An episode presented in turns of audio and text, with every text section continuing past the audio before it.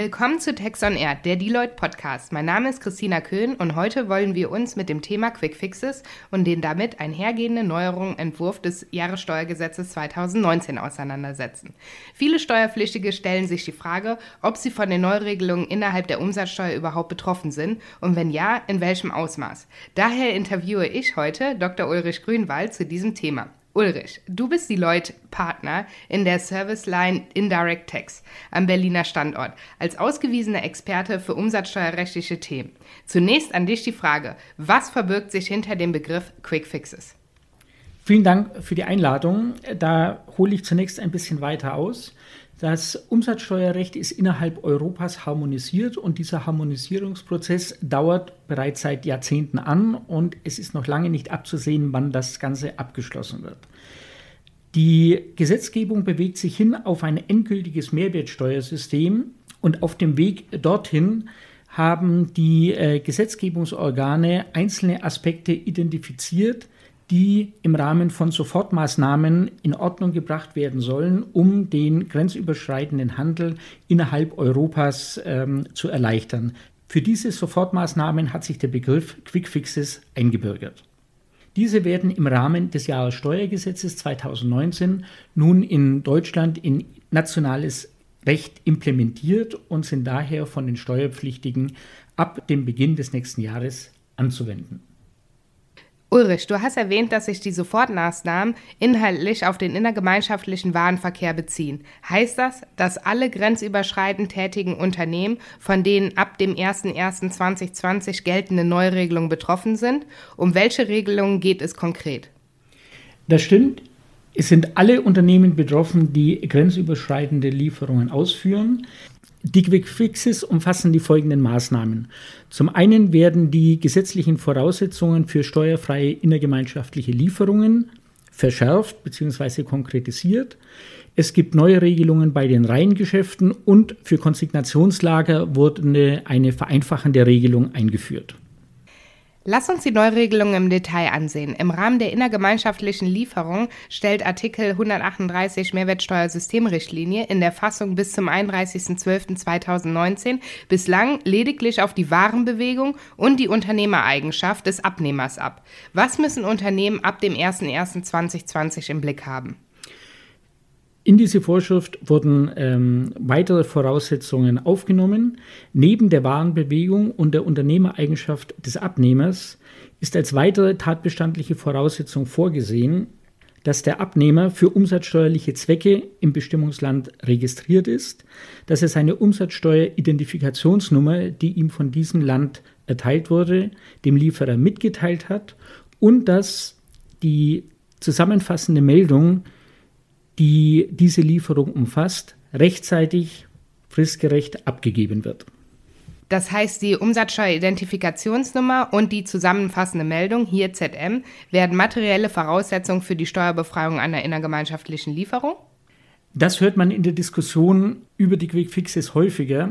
Besser formuliert man hier, dass diese beiden Aspekte nunmehr tatbestandliche Voraussetzungen der Steuerbefreiung äh, werden ob es sich tatsächlich um eine materiellrechtliche Voraussetzung handelt, darüber wird intensiv diskutiert. Bedeutsam ist das, wenn Fehler auftreten und diese Fehler im Nachhinein korrigiert werden müssen.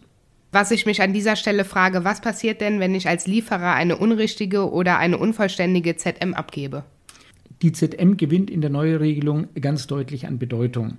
Fehler, die bei der zusammenfassenden Meldung passieren, können sich nunmehr unmittelbar auf die Steuerfreiheit des Umsatzes auswirken. Hat ein Steuerpflichtiger eine innergemeinschaftliche Lieferung ausgeführt und sämtliche tatbestandlichen Voraussetzungen dieser Lieferung sind erfüllt, dann ist es für die Steuerbefreiung zusätzlich unerlässlich, dass diese Lieferung zutreffend in der zusammenfassenden Meldung erfasst ist. Das Gesetz formuliert hier so, dass die Steuerbefreiung dann nicht eingreift, wenn die zusammenfassende Meldung nicht oder nicht vollständig abgegeben wird. Hinzu kommt, dass der abnehmende Unternehmer im Bestimmungsmitgliedstaat für umsatzsteuerliche Zwecke registriert sein muss. Bisher stand im Gesetz lediglich, dass es sich hierbei um einen Unternehmer handeln muss. Das Erfordernis der Registrierung wurde jetzt zusätzlich als ausdrückliches Tatbestandsmerkmal ins Gesetz aufgenommen. Was passiert, wenn der Unternehmer nicht registriert ist, eine ungültige Umsatzsteuer-ID-Nummer abgibt oder diese gar nicht mitteilt? Wie bereits gesagt, sind diese Elemente jetzt ausdrücklich Tatbestandsmerkmale der Steuerbefreiung der innergemeinschaftlichen Lieferung. Fehlt eines dieser Tatbestandsmerkmale, so ist die gesetzliche Konsequenz, dass die Voraussetzungen der Steuerbefreiung nicht vorliegt. Das heißt, dieser Umsatz ist, obgleich er grenzüberschreitend ausgeführt wurde, steuerpflichtig. Und an dieser Stelle stellt sich dann die Frage, die oben schon mal kurz äh, angesprochen wurde, äh, ob es sich nämlich bei diesen Tatbestandsmerkmalen um materiell-rechtliche Voraussetzungen der Steuerfreiheit handelt oder um formelle Voraussetzungen. Sollten diese Voraussetzungen lediglich als formelle tatbestandliche Voraussetzungen qualifiziert werden, könnten sie korrigiert werden, mit der Folge, dass nach der Fehlerbeseitigung die Steuerfreiheit zu bejahen ist. Handelt es sich dagegen um eine materiell-rechtliche Voraussetzung der Steuerfreiheit, die zum Zeitpunkt der Lieferung nicht vorliegt, so ist dieser Vorgang nicht heilbar und es bleibt dabei, dass der Vorgang nicht steuerfrei, sondern steuerpflichtig ist. Die konsequente, qualifizierte Abfrage der US-ID-Nummer scheint mir, wie es bereits in den meisten Unternehmen automatisiert abläuft, auch in Zukunft erhebliche Bedeutung zu haben. Was empfiehlst du Unternehmen im Zusammenhang mit den Neuregelungen zur innergemeinschaftlichen Lieferung? Diese Neuregelungen enthalten formelle Verschärfungen und sind daher von den Unternehmern strikt zu beachten. Bei der Umsatzsteueridentifikationsnummer trifft man schon heute in den meisten Unternehmen automatisierte Verfahren an, die in Echtzeit die Gültigkeit von Umsatzsteueridentifikationsnummer der Vertragspartner überprüfen. Sofern das nicht der Fall ist, wäre das eine sinnvolle Maßnahme, die Unternehmer in Vorbereitung auf die Quick Fixes ergreifen könnten. Die zusammenfassende Meldung, die bislang lediglich formelle Bedeutung hatte, ist nunmehr eine zusätzliche Voraussetzung der Steuerfreiheit Ihr ist daher eine besondere Aufmerksamkeit in Zukunft ähm, zu widmen, damit nicht durch Fehler, die bei der zusammenfassenden Meldung passieren, die Steuerfreiheit innergemeinschaftlicher Lieferungen gefährdet wird.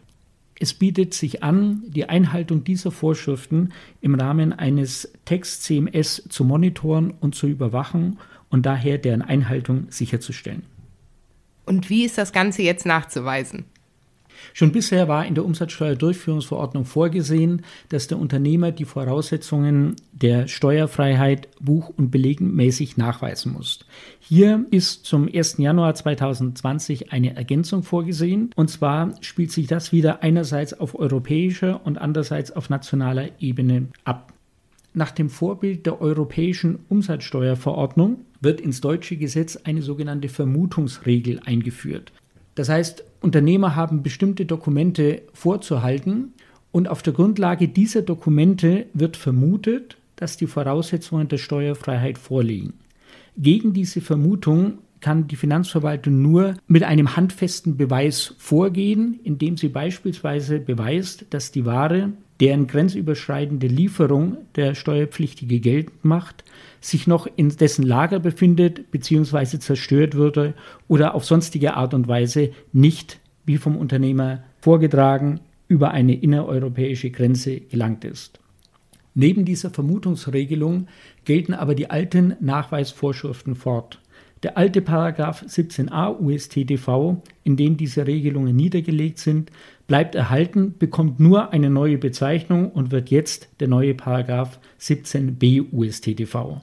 Die Vermutungsregelung nimmt dessen Platz unter Paragraph 17a USTDV ein.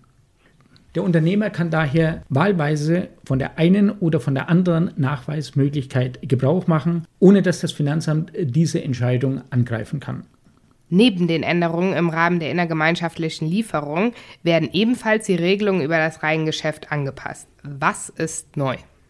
Der Gesetzgeber sowohl der Mehrwertsteuersystemrichtlinie als auch des deutschen Umsatzsteuergesetzes zieht die gesetzgeberischen Konsequenzen aus einer ganzen Reihe von höchstrichterlicher Rechtsprechung sowohl des EuGH als auch des BFH. Zum einen wird der Begriff des Reihengeschäftes jetzt im Gesetz definiert In Deutschland ergeben sich daraus unmittelbar keine Änderungen, weil die Definition dem entspricht, wie wir in Deutschland das Reihengeschäft auch bisher verstanden haben. Heißt das, es ändert sich gar nichts? Nein, das kann man so nicht sagen. Neu ist eine gesetzliche Regelung, nach der der mittlere Unternehmer wählen kann, ob die Lieferung an ihn die bewegte sein soll oder die von ihm ausgeübte. Das Merkmal des Reihengeschäftes ist, dass mehrere Lieferungen hintereinander durch einen Transport ausgeführt werden und sich insbesondere bei grenzüberschreitenden Lieferungen die Frage stellt, welche dieser beiden Lieferungen die bewegte ist und damit unter die Steuerbefreiungsvorschrift einer innergemeinschaftlichen Lieferung fallen kann. Nach der gesetzlichen Vermutung ist nunmehr immer die erste Lieferung, nämlich die an den mittleren Unternehmer, den das Gesetz jetzt Zwischenhändler nennt, die bewegte Lieferung, nur sie kann steuerfrei sein. Übt der Zwischenhändler allerdings sein Wahlrecht aus, indem er eine bestimmte Umsatzsteueridentifikationsnummer verwendet, dann kann er dadurch die Rechtsfolge herbeiführen, dass die von ihm ausgeführte Lieferung die bewegte ist, die damit den Voraussetzungen der Steuerbefreiung unterfallen kann. Und welche USID-Nummer kann dieser verwenden? Wenn der Zwischenhändler seine eigene Lieferung als bewegt behandeln will, also sich selbst den Transport der Ware zuordnen will, dann verwendet er die Umsatzsteueridentifikationsnummer des Abgangslandes.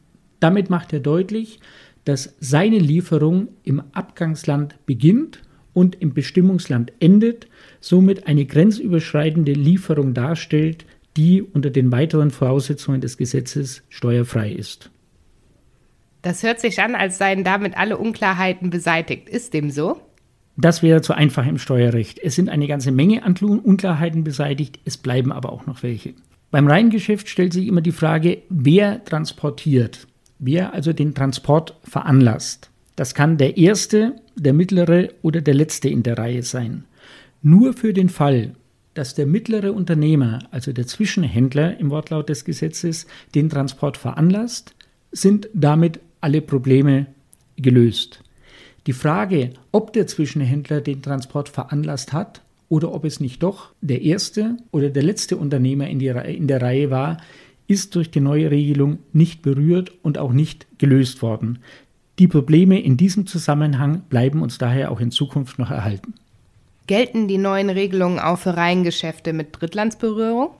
Prinzipiell ja. Bei der Drittlandsberührung gelten jedoch immer Sonderregelungen und von daher ist es begrüßenswert, dass die Drittlandsfälle im Gesetz jetzt ausdrücklich geregelt wurden. Für den Fall, dass ein Gegenstand im Rahmen eines Reihengeschäftes in das Drittlandsgebiet gelangt, ist es erforderlich, dass der Zwischenhändler die Umsatzsteueridentifikationsnummer des Landes verwendet, in dem der Transport beginnt.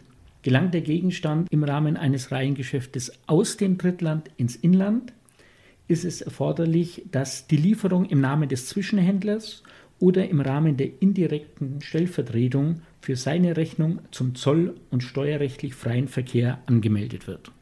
Vielen Dank, Ulrich, für diesen Überblick. Jetzt haben wir diese ganzen Neuregelungen im Einzelnen besprochen. Was empfiehlst du Unternehmen? Zunächst müssen im Rahmen der unternehmerischen Prozesse die neuen Tatbestandsmerkmale mit abgebildet werden. Wichtig ist, dass auf Seiten des Zwischenhändlers die erforderlichen Dokumentationen stattfinden. Das gilt zum einen für die Transportveranlassung, damit nachgewiesen werden kann, dass der Zwischenhändler auch tatsächlich für den Transport verantwortlich ist. Zum anderen ist es erforderlich, die Ausübung des Wahlrechts durch die Verwendung der entsprechenden Umsatzsteueridentifikationsnummer nachzuweisen. Daneben ist auf die korrekte Rechnungsstellung zu achten, damit steuerpflichtige Lieferungen steuerpflichtig abgerechnet werden und steuerfreie Lieferungen entsprechend steuerfrei. Im Rahmen der Implementierung der Neuregelungen könnte man sich zudem überlegen, ob Lieferketten nicht in Zukunft so gestaltet werden können, dass von den Neuregelungen auch unter optimalen Bedingungen Gebrauch gemacht wird. Kommen wir abschließend zu den neuen Regelungen des Konsignationslagers bzw. zu den Voraussetzungen für das Entfallen der Registrierungspflicht in anderen Mitgliedstaaten. Derzeit bis zum 01.01.2020 gibt es eine Vielzahl von nationalen Regelungen, die die grenzüberschreitende Bestückung von Konsignationslagern regelt. Das führt dazu, dass in verschiedenen EU-Mitgliedstaaten unterschiedliche Vereinfachungsregelungen wie auch Nachweispflichten bestehen, mit denen Wettbewerbsverzerrungen einhergehen. Aus deutscher Sicht ist der Transport in das Konsignationslager im Inland bisher als innergemeinschaftliches Verbringen im Abgangsstaat und als innergemeinschaftlicher Erwerb durch den Lieferer im Inland sowie die Entnahme aus dem Lager als inländische Lieferung durch den Lieferer zu erklären. Das führt zur Registrierungspflicht des Lieferanten im Inland. Wie sehen denn die Neuregelungen bezüglich des Konsignationslagers aus? Du hast völlig recht, die bisherigen Regelungen sind verhältnismäßig kompliziert, sind innerhalb Europas nicht einheitlich und führen dazu zu Rechtsanwendungsfehlern oder zu Inkongruenzen der jeweiligen Normen. Die neue Regelung führt hier zu einer Vereinheitlichung und zu einer Vereinfachung. Die Quick Fixes gelten in allen europäischen Staaten einheitlich, sodass der Unternehmer in Zukunft nicht mehr auf unterschiedliche Vereinfachungsregelungen in den einzelnen Staaten Rücksicht nehmen muss. Zudem vereinfacht die neue Regelung Lieferungen an Abnehmer in einem anderen Mitgliedstaat, wenn diese Lieferungen über Konsignationslager abgewickelt werden. Und wie sehen konkret die Vereinfachungsregeln zum Konsignationslager aus? Die wesentliche Vereinfachung liegt darin, dass der grenzüberschreitende Transport in Zukunft nicht mehr als innergemeinschaftliche Verbringung des Lieferers erklärt werden muss, der dann in eigener Person einen innergemeinschaftlichen Erwerb im Bestimmungsland erklären müsste. Vielmehr wird dieser Transport jetzt für umsatzsteuerliche Zwecke ignoriert und zum Zeitpunkt der Entnahme aus dem Lager durch den Erwerber wird eine innergemeinschaftliche Lieferung des Lieferers an den Abnehmer angenommen. Um von der Vereinfachungsregel des Konsilagers Gebrauch nehmen zu dürfen, was sind konkret die Voraussetzungen? Das Gesetz formuliert die Voraussetzungen wie folgt. Die Ware wird in ein Konsignationslager in einem anderen Mitgliedstaat verbracht, um sie anschließend an einen anderen Unternehmer zu liefern. Der Lieferant ist in dem Bestimmungsmitgliedstaat weder ansässig, noch begründet er dort eine Betriebsstätte. Die Identität und die Umsatzsteueridentifikationsnummer des Abnehmers sind dem Lieferer bereits im Zeitpunkt der Versendung oder der Beförderung der Ware bekannt. Der Lieferant und der Abnehmer führen jeweils ein spezielles Register zum Konsignationslager und die Waren sind innerhalb von zwölf Monaten nach Einlagerung in das Konsignationslager an den Abnehmer zu liefern. Die Rechtsfolge der Neuregelung ist, dass zum Zeitpunkt der Entnahme aus dem Konsignationslager eine innergemeinschaftliche Lieferung des Lieferers und ein innergemeinschaftlicher Erwerb des Erwerbers angenommen wird. Es kommt also nicht mehr wie bisher auf den Zeitpunkt des Beginns des Transports an, sondern der Zeitpunkt der Entnahme aus dem Lager ist maßgeblich für den Eintritt der umsatzsteuerlichen Rechtsfolgen. Mir stellt sich gerade die Frage, was ist denn, wenn planwidrig die Ware länger als zwölf Monate gelagert wird? Ist die Konsignationslagerregelung dann noch anwendbar? Das ist ein guter Punkt und die Antwort lautet nein. Die zwölf-Monatsfrist gilt strikt zu dem Zeitpunkt, zu dem diese Frist überschritten wird, greift die neue Regelung nicht mehr und es bleibt bei der auch bisher schon geltenden Regelung, dass dann nämlich ein innergemeinschaftliches Verbringen gefolgt von einer inländischen Lieferung anzunehmen ist. Die Konsignationslagerregelung sieht ja vor, dass ein Gegenstand zum Zwecke der Entnahme durch einen bestimmten Unternehmer transportiert wird. Wird dieser Gegenstand jetzt überhaupt nicht entnommen, sondern stattdessen zurückgeliefert, so ignoriert das Gesetz sowohl den Hin- als auch den Rücktransport, das heißt es treten keine umsatzsteuerlichen Rechtsfolgen ein. Gelegentlich kommt es auch vor, dass nicht der ursprünglich vorgesehene Unternehmer die Ware entnimmt, sondern dass dieser durch einen anderen Unternehmer ersetzt wird. Auch das akzeptiert das Gesetz, wenn dieser Unternehmer die gesetzlichen Voraussetzungen erfüllt und wenn die entsprechenden Aufzeichnungen getätigt werden. Wenn wir jetzt schon bei den Ausnahmenfällen sind, wie sieht es denn bei Zerstörung oder Diebstahl aus? Wie bereits ausgeführt, sind die Voraussetzungen für die neue Regelung strikt und formalistisch. Das heißt, wenn eine der Voraussetzungen nicht gegeben ist oder später wegfällt, gilt die neue Konsignationslagerregelung nicht. Konkret zu deiner Frage, wird der eingelagerte Gegenstand gestohlen oder zerstört, so kann er zu einem späteren Zeitpunkt nicht mehr entnommen werden, dann gelten zum Zeitpunkt der Zerstörung oder des Diebstahls die Voraussetzungen als nicht mehr erfüllt und der Vorgang ist umsatzsteuerlich als innergemeinschaftliches Verbringen zu würdigen. In Vorbereitung auf unsere heutige Podcast-Aufnahme habe ich mir die entsprechenden Neuregelungen selbstverständlich angeguckt. Insbesondere die Aufzeichnungen und Überwachungspflichten einmal überflogen, welche ja sehr, sehr umfangreich sind. Was passiert eigentlich, wenn diese nicht eingehalten werden? Kann der betroffene Unternehmer diese nachholen? Diese Aufzeichnungspflichten sind sehr umfangreich und sie sollen aus Sicht der Finanzverwaltung auch sehr umfangreich sein, damit nämlich der Umsatzsteuer-Sonderprüfer die Voraussetzungen der Regelung überprüfen kann. Liegen diese Aufzeichnungen nicht vor, so fehlt eine der wichtigen Voraussetzungen dieser Norm und sie ist schlicht nicht anwendbar. Das heißt, es bleibt beim bisher geltenden Recht. Wir haben ein innergemeinschaftliches Verbringen und eine sich daran anschließende inländische Lieferung im Bestimmungsland.